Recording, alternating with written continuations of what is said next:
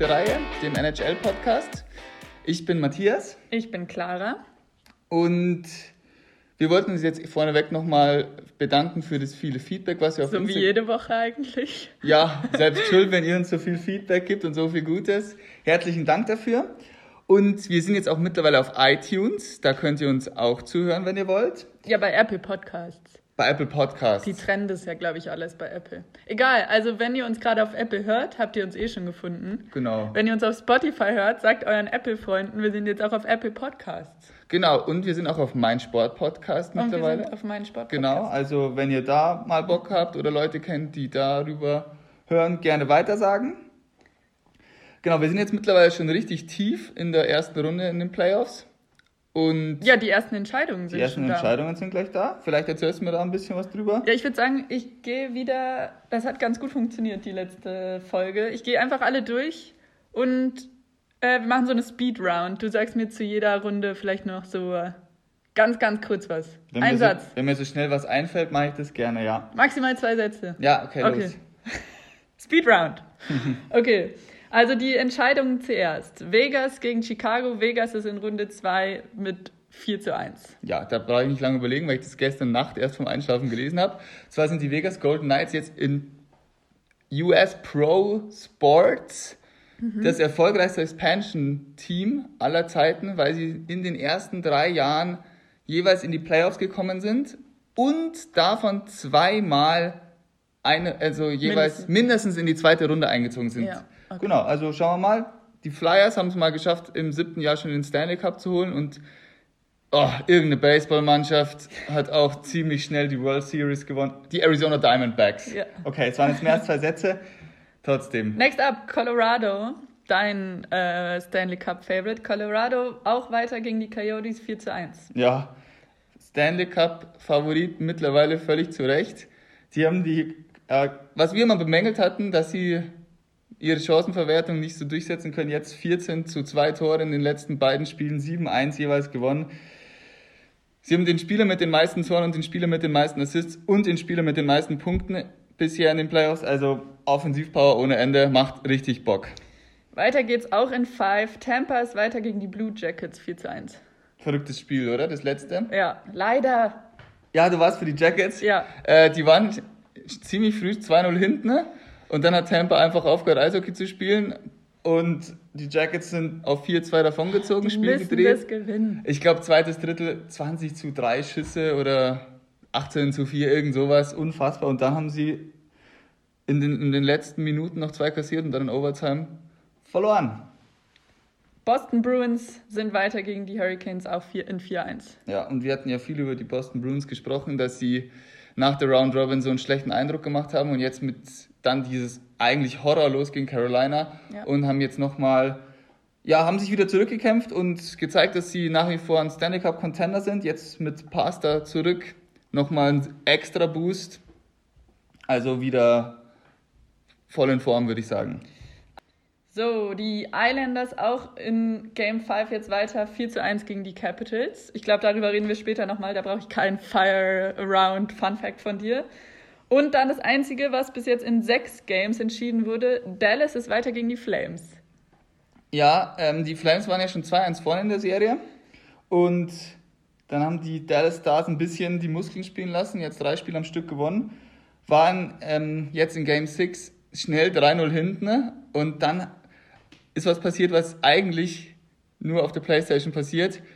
Die haben denen die Hütte vollgeschossen und, Dal- und die Flames haben zweimal ihren Torhüter gewechselt. Also Talbot raus, Riddick rein, Riddick gleich beim ersten Bully Tor kassiert noch zwei oder drei kassiert und dann kam wieder Talbot rein. Also erste Mannschaft, die einmal in einem Spiel 3-0 hinten war und einmal im gleichen Spiel mit 4 geführt hat übrigens. Gut, dann haben wir noch zwei Serien, die noch offen sind. Äh, die Blues gegen die Canucks. Die Canucks führen mit 3 zu 2 gegen die Blues. Und ja, wir haben ja da schon drüber gesprochen gehabt, die waren ja 2-0 vorne, die Canucks, dann die Blues wieder 2-2 ausgeglichen und dann waren die Blues im fünften Spiel schon 3-1 in Führung.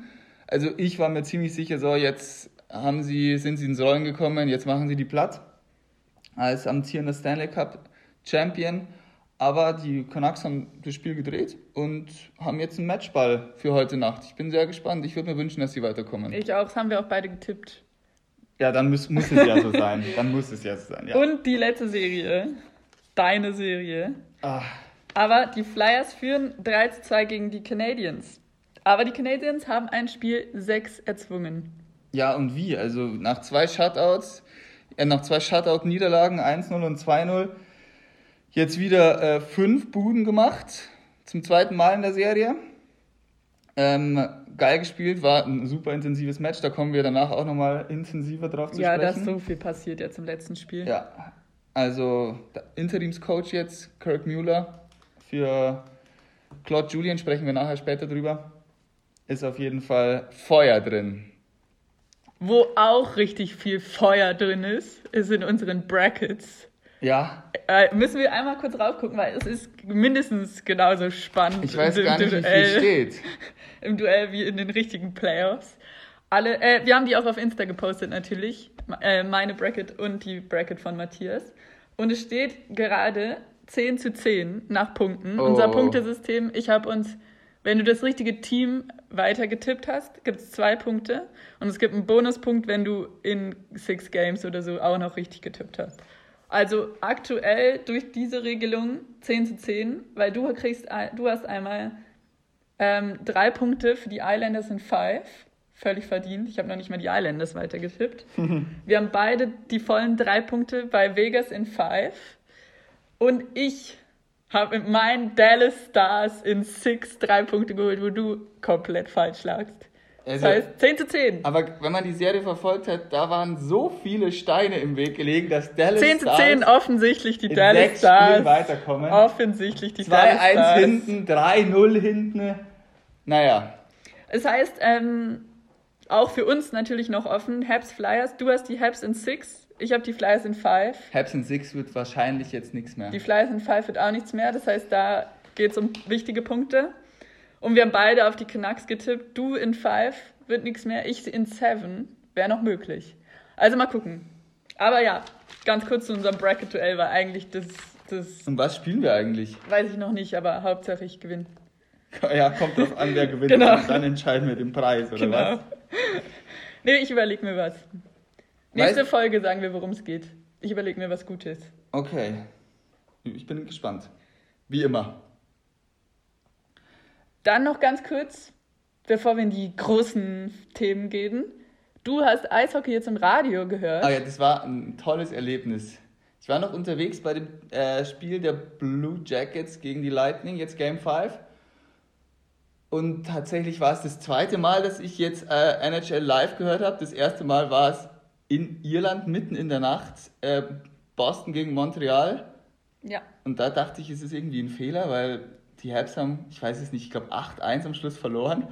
Und ich dachte irgendwie, so ein Und die- Joke, the Joke Show irgendwie ein bisschen, aber so war es. Und jetzt, Ja, jetzt weil die Bruins inner, ich glaube, die Tore sind auch mehr innerhalb von zwei Minuten haben die halt auch drei, vier Buden gemacht. Das heißt, im Radio wurde die ganze Zeit nur. ich dachte, es ist ein Tore Zusammenschnitt, ist ein ja. Zusammenschnitt irgendwie, aber war es nicht. Ähm, aber jetzt habe ich es mir etwas bewusster angehört.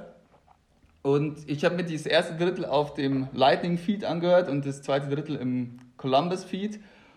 Ja, und das macht schon richtig Laune. Also, wenn ihr mal Bock habt, vielleicht kein äh, WLAN habt an, oder kein iPad oder keinen großen Bildschirm, einfach mal äh, auf NHL, in der NHL-App kann man ganz einfach bei jedem Spiel auf Listen drücken. Mir ist es zu stressig. Es ist sehr stressig, es geht wirklich hin und her, ein zu ohne. Ende. Aber mir hat es richtig Spaß gemacht. Ähm, Den Lightning-Feed kann ich vor allem empfehlen. Deren Vorbericht war Viertelstunde Shiri-Bashing. Ja. Also ich weiß nicht warum, sie haben es auch nicht explizit gesagt, aber es ging echt nur gegen den Shiri. Ich habe das so geil gefunden, dass ich mir das letzte Drittel von Game 5 jetzt zwischen den Habs und den Flyers bin ich nachts aufgewacht und anstatt äh, iPad anzumachen, habe ich einfach mein Handy neben meinen Kopf gelegt und mir den Siegtreffer von Nick Suzuki Toll. rein auditiv gegönnt. Toll. Ja, ich fand's super. Ein Traum. Gut. Ähm, wir haben sehr wenig bis jetzt über die Islanders geredet. Außer, dass ich ein paar Mal geschimpft habe. Du hast geschimpft, dass du nicht weißt, warum sie gut sind. naja, ich habe nicht gestimmt, ich habe ja schon gewusst, dass sie gut sind und dass sie halt defensiv sehr stark sind, aber sie spielen einfach sehr langweiligen Eishockey. Und deswegen habe ich über sie geschimpft. Aber jetzt, äh, ja, 4-1 gegen die Caps weitergekommen und völlig verdient. Und also mein Highlight dieser Episode ist auch äh, der, meiner Meinung nach der Schöpfer des Ganzen, und zwar der Coach der Islanders mit Barry Trotz. Ganz kurz, also der ist 2018 mit den, jetzt, also mit dem Gegner noch, mit den Washington Capitals, endlich Stanley Cup-Sieger geworden, nachdem sie irgendwann mal äh, die Pittsburgh Penguins geschafft haben, rauszukicken, nach, an denen sie, sind sie jahrelang immer gescheitert. Dann wollte er äh, ein bisschen mehr Kohle haben von den Capitals. Die haben gesagt, nee, passt schon, wir äh, machen weiter mit deinem Assistant Coach, Todd Reardon. Und dann ist er zu den Islanders gegangen, was mich auch sehr überrascht hat. Die Franchise war in dieser Saison gar nicht in den Playoffs, hatte ihren, dann in der Offseason ihren Franchise-Player, ihren Kapitän, ihren besten Torschützen, ihren Number One Center, äh, John Tavares, an die Toronto Maple Leafs verloren also es standen wirklich alle Zeichen darauf, dass die Mannschaft ganz unten in der Liga erstmal für die nächsten Jahre anzusiedeln ist. Und Barry Trotz kam und hat aus dieser Mannschaft eine so bissige, so griffige, so teamstarke Einheit geformt, dass sie gleich in der ersten Saison wieder in die Playoffs gekommen sind und da dann äh, gegen die Pittsburgh Penguins gespielt haben, die ja, äh, Defending, nee, nicht Defending Champion, die sind ja davor gegen die Capitals ausgeschieden, aber zwei Jahre zuvor den Stanley Cup gewonnen hatten und dann 4-0 gesweept haben, ich weiß gar nicht, auch mit zwei Shutouts oder so, also super souverän. Und sind danach aber auch super unsouverän ausgeschieden. 4-0 gegen die Hurricanes. Ja. Ich weiß es noch ganz genau. Sweep auf Sweep. Also nur um das hier nicht hier unkommentiert ich sag's, ich sag's dir, was passiert ist. Ich, hab, ich, hab mit, ich wollte diese Serie danach nochmal ansprechen, weil eben dabei, also die Canes hatten gegen die Caps gespielt und die Islanders gegen die Penguins. Mhm. Und beide waren der klare Underdog. Und dann waren die, ähm, äh, die Islanders eben nach vier Spielen schon weiter und die Caps, die Canes mussten gegen die Caps in Game 7 in Overtime gehen. Und ja, kam man dann, glaube ich, einfach mit einer ganz anderen Energie in die Serie. Also ich denke, die waren dann einfach noch so richtig fokussiert, während die Islanders da ja dann schon irgendwie zehn Tage nicht mehr gespielt hatten. Dann war vielleicht ein bisschen die Intensität raus. Gut, das geht halt immer beide Seiten. Sie haben halt aber auch einfach sich drei Spiele lang mehr kaputt gemacht. Also diese Game 7 Pausen-Thematik ist immer schwierig. Ich habe es letztens im Podcast jetzt gehört bei über die Vegas Golden Knights. Die meinten auch, pff, mal gucken, je nachdem ist es auch schwierig, so früh raus zu sein. Also die waren gar nicht so böse, dass es kein Sweep geworden ist. Aber ja, bleiben wir bei den eben, Islanders. Da, es, da war es eben schwierig für die Islanders, so früh raus zu sein. Da war es für die Canes ein Vorteil, Game 7 gegen die Washington Capitals in Overtime zu gewinnen, als extra Motivationsschub, glaube ich. Gut, aber jetzt diese Saison Canes raus und Islanders weiter. Schauen wir mal, die spielen jetzt entweder gegen Philadelphia also wenn es so bleibt wie jetzt, also die Flyers führen ja gerade ihre Serie gegen die Habs an, spielen sie gegen die Flyers. Wenn die Habs das Ganze ausgleichen und dann auch noch drehen, geht's gegen die Bruins. Und dann spielt, spielen die Habs gegen Tampa. Ja. Ah ja, das kommt ja sogar in meiner Brackets spielen die Habs auch gegen Tampa. Ja. Ja, genau.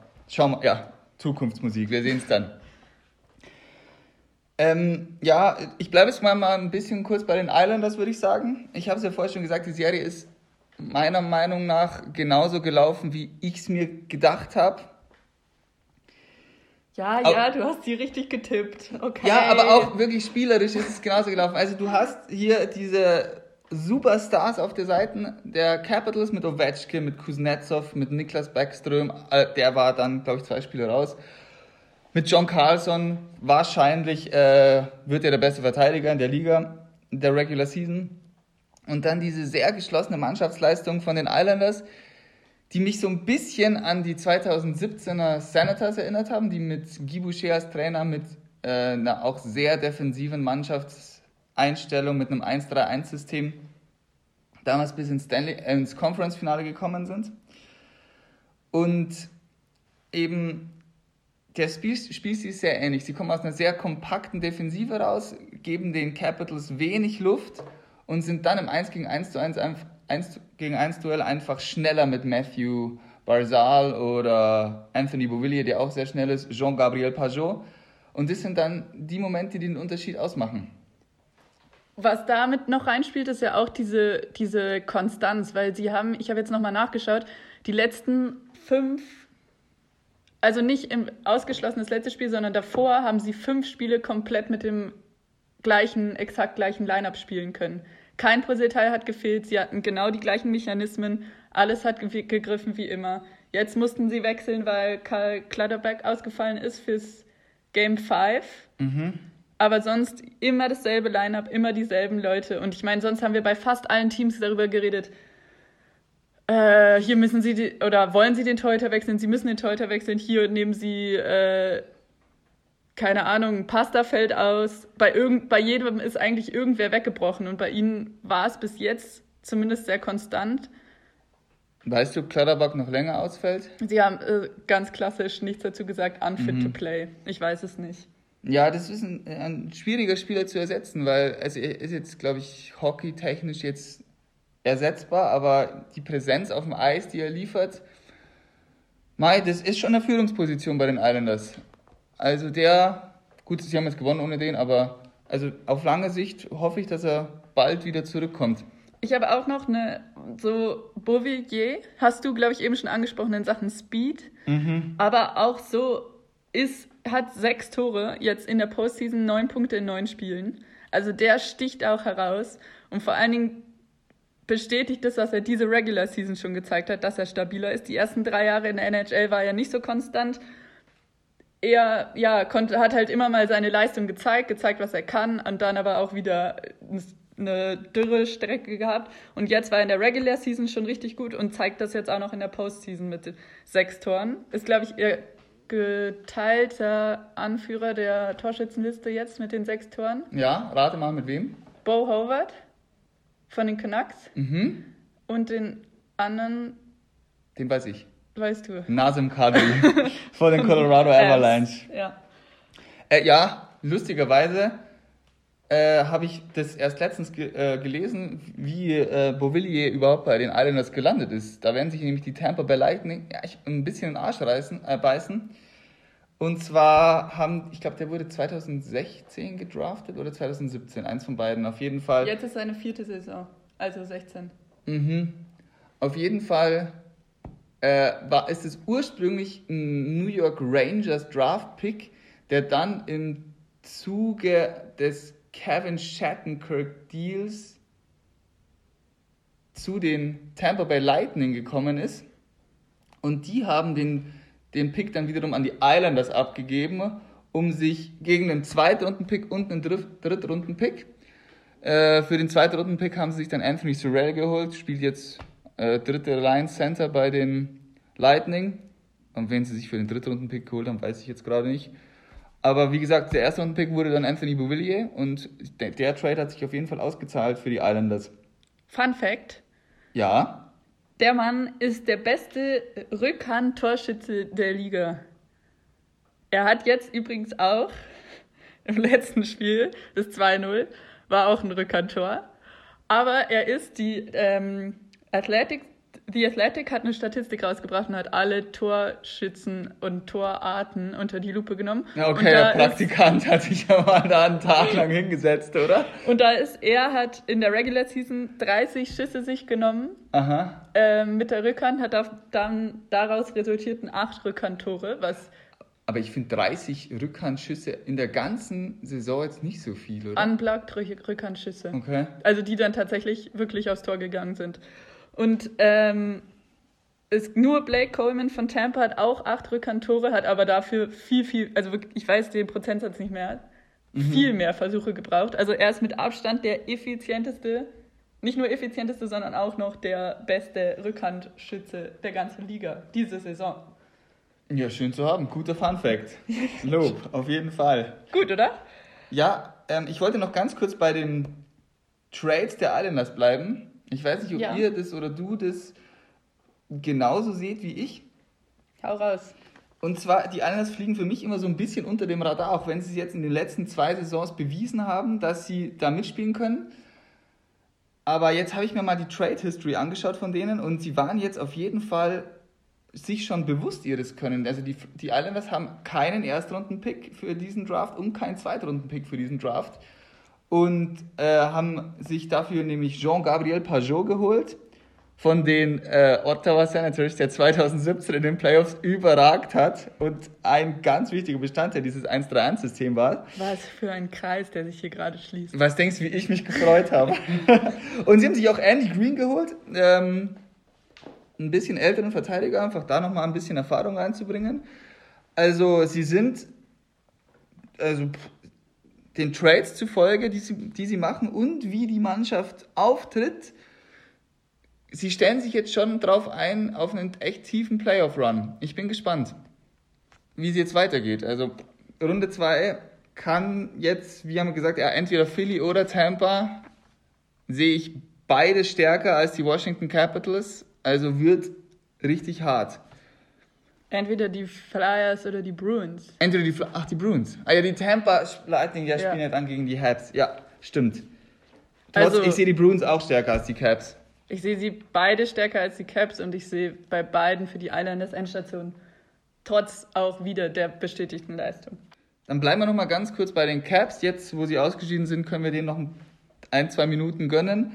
Ähm, die sind meiner Meinung nach ein bisschen so das Gegenteil von den Islanders, die sie auf dem aufsteigenden Ast sind. Seit dem äh, Stanley Cup Sieg 2018 sind die Caps ein bisschen einfach auf dem absteigenden auf dem Ast. Absteigenden Ast, genau. Ähm, ich dachte mir schon letzte Saison in Game 7 gegen die Canes, da haben sie 2 oder 3-0 schon geführt und sie waren die klar bessere Mannschaft in der ganzen Serie, aber so ein bisschen lustloser Auftritt hat dann so dann, dann dazu geführt, dass die Canes weitergekommen sind. Das fand ich schon ein bisschen komisch. Und jetzt auch in der Serie, sie haben jetzt insgesamt nur drei verschiedene Torschützen an den Start gebracht mit äh, Ovechkin, Kuznetsov und TJ Oshie im, im ersten Spiel das ist einfach zu wenig. Auch John Carlson, der jetzt für die Norris Trophy nominiert ist und ich denke, sie auch gewinnen wird, hat wenig bis gar nichts abgeliefert. Dazu noch eine sehr undurchsichtige Torhüter-Situation. Jetzt hat Holtby alle Spiele gemacht. Holtby wird aber wahrscheinlich gehen, wenn sie nicht richtig was umkrempeln in ihrem Gehaltsgefüge. Und dann, klar haben sie Ilya Samsonov, nächstes Jahr Starter, der nicht schlecht ist. Und hinten dann, es kann sein, dass tatsächlich mein, einer meiner Lieblingsspieler der NHL und der zweite Torhüter wird bei den Capitals und zwar der Mann mit dem besten Namen in der ganzen Liga, Phoenix Copley vom Nordpol in Alaska. Der ist geil. Der ist wirklich der Hammer. Ja. Gut, jetzt aber Haken dran an diese Serie. Wir haben jetzt sehr viel darüber geredet. Ich bin traurig, dass die Capitals ausgeschieden sind. Ich hätte sie gerne weiter noch drin gesehen. Ich hätte gerne die Go-Tees der Caps noch eine Runde weiter gesehen. Die haben alle sehr starke Playoff-Bärte. Guckt euch an auf Instagram. Aber Haken dran. Ovechkin sieht aus wie ein Mörder, finde ich. Ganz viele. Nee. Ich finde es so gruselig, wie er aussieht. Sieht richtig badass. Ja. Richtig gut. Okay. Ähm, next up. Flyers. Ja, gegen die Montreal Canadiens. Jo. Ganz wildes Game 5. Wir hatten es ja vorher schon angesprochen. Ähm, endlich haben die Habs wieder einen Weg gefunden, ein Tor zu schießen, nachdem sie vorher zweimal keins gemacht haben, jeweils 1-0 verloren hatten. Da haben sich die alle schon sehr bestätigt gefühlt, die Experten, dass am Ende es ein Duell wird, was ein, zwei Schüsse entscheiden können. Dass wenn ein Torwart ein bisschen mal nicht auf der Höhe ist, das Spielentscheidendes war auch in Game 4 so, als dann Carey Price gepatzt hat. Ja, zumindest soft.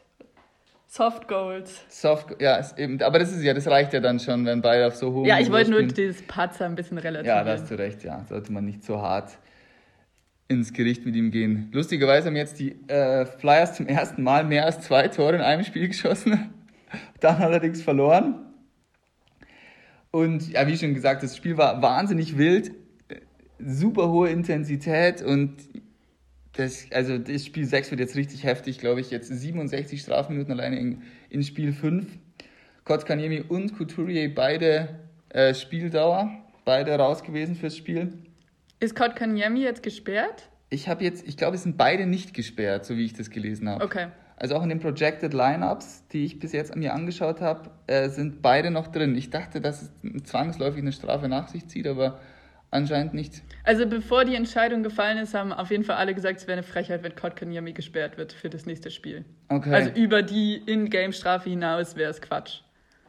ja, es war halt schon ein heftiger Hit, aber Mehr nicht. mehr nicht. Das gleiche auf der anderen Seite mit Sean Couturier. Also der hat ja auch 5 plus Spieldauer bekommen. Der wird auch wieder spielen dürfen, denke ich. Ja, anders sieht es bei Matt Niskanen aus. Der ist jetzt fürs Game 6 gesperrt worden. Hast du die Szene gesehen? Ich habe sie gesehen, ja. Nachträglich, nicht live. Ja, ich auch. War ja auch echt mitten in der Nacht. Das wurde im Spiel nicht geahndet. Die Schiedsrichter haben es nicht gesehen. Und zwar hat er mit einem Cross-Check Brandon Gallagher von den Habs richtig abgeräumt und ihm den Kiefer gebrochen. Also da war schon auch sehr viel Blut im Spiel. Und es wird jetzt ganz interessant in meinen Augen, ähm, wie die Habs mit dem Verlust umgehen. Gallagher fällt jetzt für den Rest der Serie mindestens aus. Und ist es jetzt so, dass der sportliche Verlust von Gallagher schwerer wiegt für die Habs oder können sie da ein bisschen Intensität, noch mehr die Intensität hochschrauben, eine Trotzreaktion hervorrufen und noch einfach giftiger und galliger in Game 6 jetzt gehen? Es wird, ich bin gespannt, wie sie es machen. Ich glaube, die Differenzierung ist eine andere. Ich glaube eben nicht, dass die sportliche Komponente von Gallagher fehlt. Natürlich ist er gut. Der war der effektivste Spieler in der Regular Season. Auf den haben sie auch jetzt geschaut in den letzten Tagen. Es war für mich auch so ein bisschen die Figur der Habs für die letzten Tage, weil er eben gar nicht abgeliefert hat. Hat dann jetzt vom Interimscoach auch gar kein, fast keine, also verhältnismäßig keine Eiszeit bekommen und hat jetzt einfach nur die Intensität gebracht. Genau das, also eigentlich gar nicht unbedingt jetzt mit seiner sportlichen Qualität, die jetzt so hochkommt, sondern er hat die Intensität gebracht und die Intensität hält sie gerade noch, plus Carey Price, aber die Intensität hält sie ja gerade noch drin in dieser Serie. Ja, genau so war es. Also so habe ich es auch gelesen und auch gesehen. Mit dem Rücken zur Wand und dann hast du einfach so einen Wadenbeißer wie Brandon Gallagher, der dann das ganze Team mitreißt, der jetzt auch endlich getroffen hat. Und ohne den hätten sie Game 4 jetzt nicht gewonnen, glaube ich. Und ich bin. Ich hoffe, dass sie es schaffen, die Lücke zu füllen. Also ich denke, es wird Joel Amir machen, der auch sehr giftig sein kann und Paul Byron auch. Game 5 haben sie gewonnen. Game 5. Ja, ja, nur Sorry. nochmal. Oh ja, Entschuldigung. Ja, ohne den hätten sie Game 5 nicht gewonnen, Ja. natürlich. Aber wer, also ja, ich kann auch verstehen, du, gerade im Hockey, du bist, du bist pisst, du bist sauer, dass sie deinen, deinen Spieler äh, rausgehauen haben. Auf die Art und Weise haben noch nicht mal eine Strafe im Spiel bekommen. Aber wer ist bei den Habs, wer bei den Habs ist die Figur, die jetzt sauer ist, die sich jetzt rächt, die jetzt aufs Eis geht und Checks verteilt, vielleicht sogar mal einen Cross-Check verteilt? Wer ist die Person? Ich die denk- ist Gallagher. Wer, wer macht es jetzt?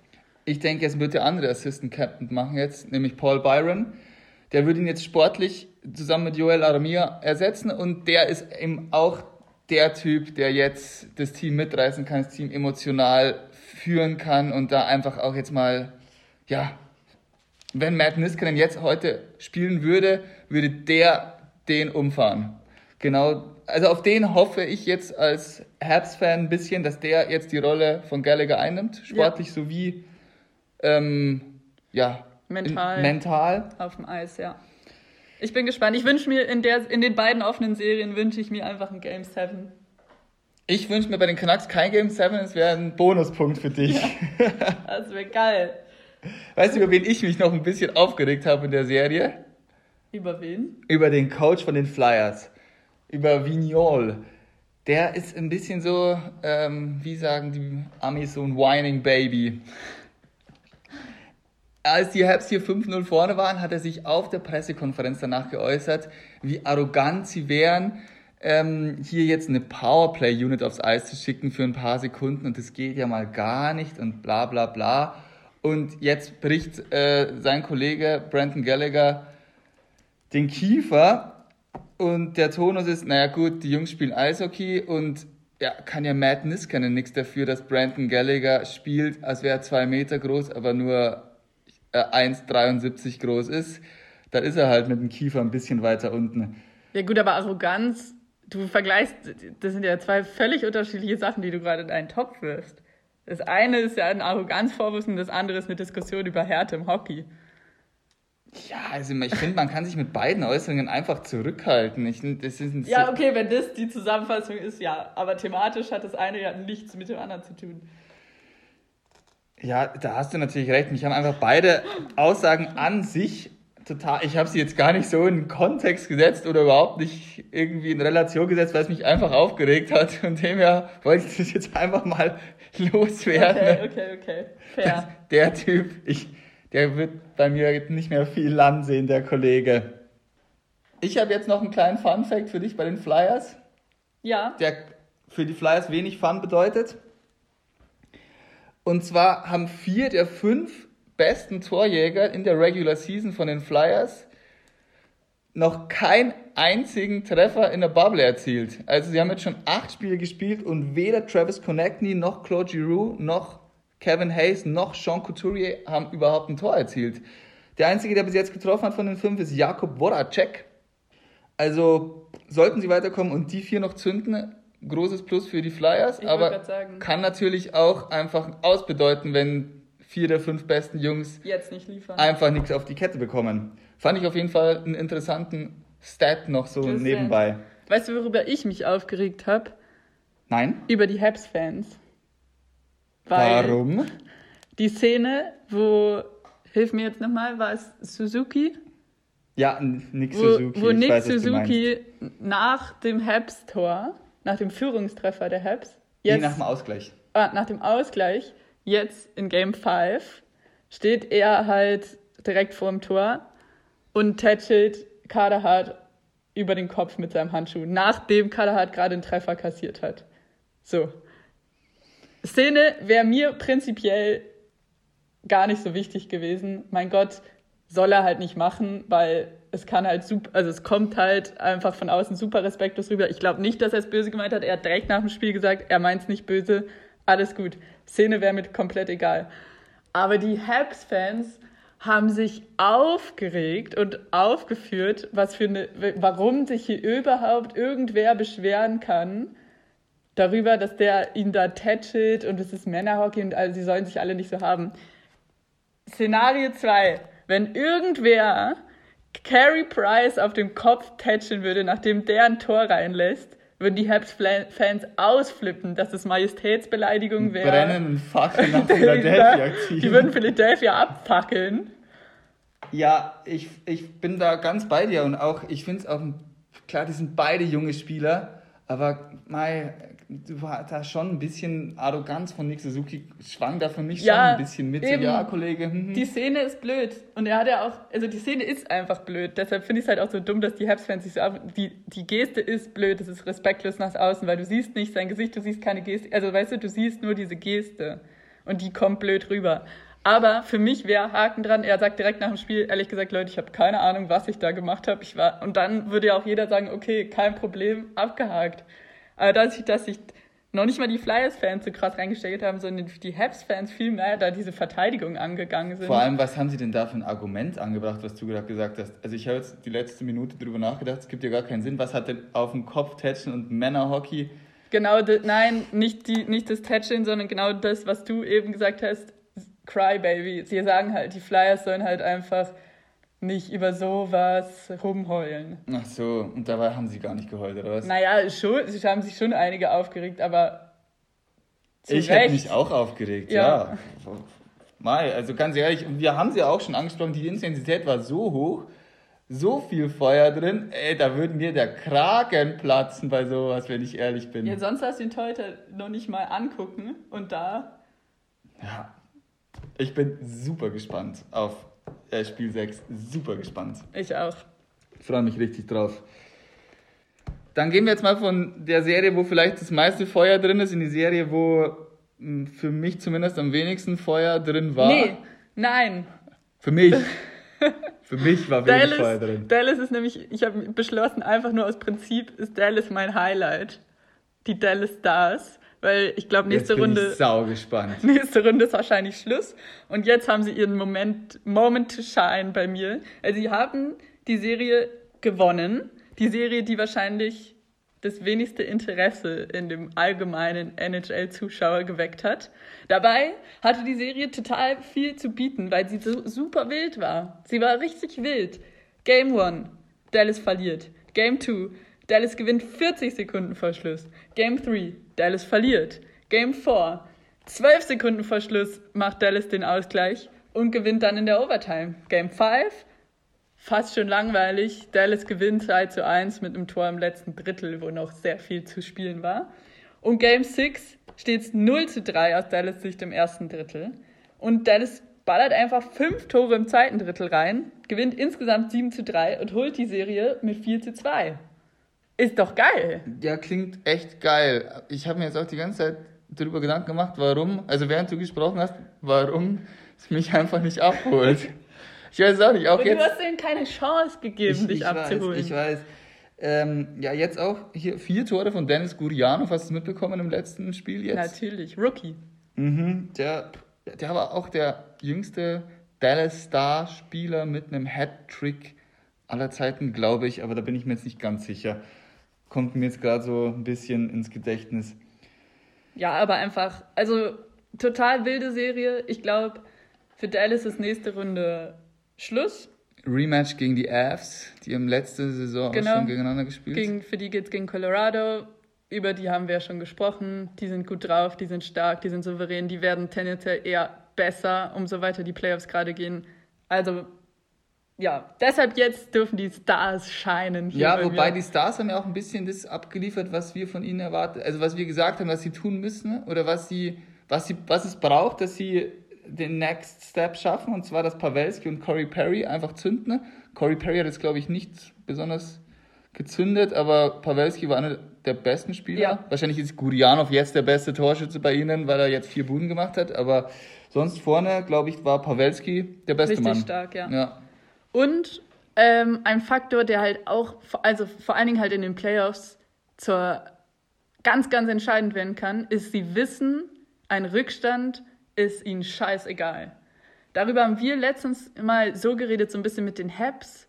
Wenn die zurückliegen, oh, Ganz also schwer. ganz, ganz schwierig. Jetzt ganz, hat es ja schwierig. geklappt, aber sonst. Eben, aber da hast du als Habs-Fan, packst du eigentlich schon ein bisschen deine Sachen, wenn die zurückliegen. Wenn sie führen, kommen sie ins Rollen, wenn nicht, dann Ja. nicht. Dallas hat jetzt auch durch das letzte Spiel nochmal so ein wichtiges Spiel und die drehen einen 3-0-Rückstand. Das, also mental ist für die ein Rückstand natürlich schwierig, aber sie wissen, sie können, sie haben halt diese Bestätigung und die Beweise, dass sie es drehen können. Und das ist in dem Kopf von jedem einzelnen Spieler, hey, wir können ein 1-0 sowieso umbiegen, wir können ein 2-0 umbiegen, wir haben sogar einen 3-0-Rückstand umgebogen. Das wird, glaube ich, also es kann noch ganz, ganz, ganz wichtig werden. Die kämpfen bis zum Schluss. Und das haben sie auch in der Regular Season schon gezeigt. Sie haben achtmal einen Zwei-Tore-Rückstand in einen Sieg umgebogen. Und sie haben sogar auch in der Regular Season einen 3-0-Rückstand damals gegen Minnesota, einen 3-0-Rückstand auch in den Sieg umgebogen. Und die ja. Erfahrungen hat dieses ganze Team, was auch ein erfahrenes Team ist. Ja, sehr erfahren. Und die nehmen die mit. Und sie haben noch Miro Heiskanen. Und sie haben noch Miro Heiskanen. Ja, der hat, glaube ich, wie viele Punkte? Zwölf jetzt schon mittlerweile. Und er ist, ist glaube ich, nach Nathan McKinnon der zweitbeste Punktesammler. Und er ist einfach Abwehrspieler. Also, der ist schon, kann auch schon mal noch ein X-Faktor sein. Und weil wir ja auch viel über die Torhüter bisher geredet haben, bei Dallas auch nochmal ganz kurz die Torhüterposition. Zwischen den Pfosten steht Anton Kudobin, macht seine Sache auch gut. Ist ein Ja. guter Torwart. Auf jeden Fall, wir hatten ja auch schon angesprochen, dass er und Ben Bishop mit das beste Tandem sind. Jetzt, meiner Meinung nach, das beste Tandem sind, wo Tuka Rask raus ist. Ja, das ist halt so ein bisschen die Frage, ist es ein Tandem? Ich weiß es nicht so richtig. Alles so ein bisschen undurchsichtig bei Dallas. Sie geben natürlich nichts raus, so wie alle Mannschaften. Wird ja nicht sehr detailliert über Injuries gesprochen. Aber alles so ein bisschen seltsam, was Ben Bishop angeht. Hat ein Spiel gemacht in ähm, der Round-Robin-Runde gegen Vegas, wo sie verloren haben. Jetzt gegen Calgary gar nicht gespielt. Er hat, Game 2 hat er gespielt. War vorher ähm, verletzt, also unfit to play, hat dann Game 2 gespielt und war nach Game 2 wieder ruled unfit to play. Aha. Wahrscheinlich hätten sie ihn nach Game 2, obwohl er Game 2 hat Dallas gewonnen, obwohl sie das gewonnen haben, Ben Bishop war, sah nicht gut aus. Sah nicht gut aus. Das heißt, es wurde eh schon drüber geredet, oh, in Game 3 wahrscheinlich eh wieder Kudobin und Ben Bishop die Pause. Aber er hat nicht die Pause bekommen, er ist wieder unfit, ruled unfit to play. Also es ist alles so ein bisschen komisch. Ich weiß nicht, ob sie Dallas jetzt in der Runde 2 wirklich auf ein Tandem bauen kann, was die Torhüter-Position angeht. Ich glaube nicht. Wahrscheinlich hat er dann wirklich was, weil, also ich bin jetzt da nicht so ganz drin bei den Dallas Stars und in, bei der Regular Season, glaube ich, hat allerdings Ben Bishop war der Starting Goaltender ja. und ich denke, wenn der fit ist, führt an dem im Tor von Dallas kein Weg vorbei. Nee, eigentlich nicht, deshalb meine ich ja, das ist irgendwie ja. alles so ein bisschen undurchsichtig gerade und ich glaube, sie werden jetzt mit Kudobin weitergehen ja. müssen und werden es tun, aber wahrscheinlich auch gezwungenermaßen. Ich aber, bin gespannt, ja. Ja. Und Trainerposition. Weißt du, wer Trainer bei den Dallas Stars ist? Warte. Nein, weiß ich nicht. Die haben nämlich äh, Rick Barnes, ich hoffe, ich spreche ihn richtig aus. Ich. Ja, ja, ja. Ähm, der ist nämlich nur, ich habe mich gewundert, weil ähm, die Bauchbinden haben immer Interimstrainer und ich so, hä, irgendwie, ich habe das weiß, der ist doch schon die ganze Zeit da, der ist doch schon die ganze Zeit da. Der war nämlich vorher Assistant Coach, ist jetzt deshalb offiziell nur der Interims Head Coach. Ähm, war der Assistant von Jim Montgomery, der im Dezember gefeuert wurde. Ah, das heißt, ja. sie hatten den Trainerwechsel im Dezember, beziehungsweise ja, der Assistant ist dann halt aufgerückt zum Head Coach. Das habe ich mir, jetzt wo du sagst, erinnere ich mich wieder dran. Das war eine ganz schöne Saga mit dem Jim Montgomery. Aber ich weiß jetzt nicht mehr genau, was da passiert ja, ist. Ja, er wurde im Dezember gefeuert und dann das Statement war unprofessional conduct, also unprofessionelles Verhalten, was ziemlich viel Interpretationsspielraum lässt. Haben sie auch nicht weiter was dazu gesagt, haben ihnen gesagt, er vertritt nicht die Werte der Dallas Stars und nicht die Werte der NHL haben ihn gefeuert und den Assistant, also mit Rick Bowness dann den Assistant einfach hochgezogen. Für die, deshalb wahrscheinlich auch für die Mannschaft gar nicht so eine große Umstellung. Du kennst ihn, du weißt, er wird nicht alles vielleicht umgekrempelt haben. Jim Montgomery dann nach seiner Entlassung im Januar hat er sich dann zum ersten Mal geäußert, also wirklich irgendwie drei, vier Wochen später, hat gesagt, es war die richtige Entscheidung der Dallas Stars.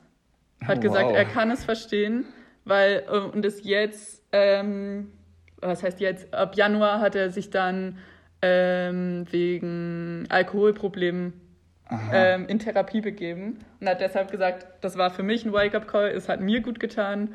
Ich habe die Mannschaft, die Franchise enttäuscht, habe aber auch viel wichtiger, ich habe meine Familie enttäuscht und es äh, befindet sich, weiß nicht, ob er jetzt immer noch in Therapie ist, aber ähm, genau, hoffentlich ist er jetzt wieder gesund. Aber auch lustig, oder? Dass der jetzt seit neun Monaten dann dort Trainer ist und immer noch der Interimscoach Ja, er ist, ist halt offiziell, hat er halt einfach nicht den Vertrag, sondern er ist halt einfach nur Interimscoach. Mhm. Und dann mhm. müssen wir jetzt mal gucken, was nach den Playoffs passiert, wie sie weitergehen. Ja. Ja, Bruce Boudreau zu haben und sonst Mike Babcock, aber den will da, glaube ich, niemand. Mal gucken. ich glaube, dass Jim Montgomery schon wieder bei den Leafs irgendwie gehandelt wird. Ich habe gelesen, dass Bruce Boudreau als Assistant Coach bei den Leafs gehandelt wird, ah. aber vielleicht, ja, vielleicht sind es beides Gerüchte, Keine die wir Ahnung, gelesen ja. hatten. Ja, alles dann in der Sonderfolge Leafs. ich freue mich drauf. Stay tuned. Gut, ähm, wir hatten ja vorher noch, also vor der Folge mal gefragt, was ihr alles so hören wolltet. Für das, was wir jetzt hier angesprochen hatten, war dann auf Platz 3 oder auf Platz 4 dann auch mit vielen Votes die Blackhawks. Da haben wir uns drüber unterhalten und dachten, ja, jetzt waren so viele Entscheidungen in den Playoffs, dass wir den Blackhawks jetzt hier mal, glaube ich, dann eher eine ganze Folge mal so widmen wollen, wenn mehr Zeit ist, mehr Luft ist zwischen den Spielen, weil die Blackhawks jetzt einfach auch nicht weitergekommen sind. Ja, ich glaube, wir müssen halt einfach auch nicht so sehr über die Playoff-Performance der Chicago Blackhawks sprechen. Ich glaube, es geht dann wahrscheinlich eher darum, was machen sie jetzt nach den Playoffs? Wie geht es weiter in der Offseason? Off genau, wohin geht die Franchise? Also, also, wir haben euch nicht ignoriert. Wir haben euch gehört und wir freuen uns über euer Feedback. Das war übrigens alles über Insta. Das heißt, da könnt ihr uns generell, auch wenn wir jetzt nicht gerade aktiv eine Frage stellen, könnt ihr uns immer schreiben, was ihr hören wollt. Und genau, also die Chicago Blackhawks. Eine sehr interessante Franchise. Die haben sich jetzt gut für einen kleinen Retooling, Rebuild entschieden. Das werden wir dann alles nochmal genau unter die Lupe nehmen. Bis dahin viel Spaß beim Eishockey schauen. Wir hören uns wieder Anfang nächster Woche. Abonniert uns. Genau, hört uns zu, abonniert uns, gebt uns ein Like. Und dann wünschen wir euch ein schönes Wochenende. Bis dann.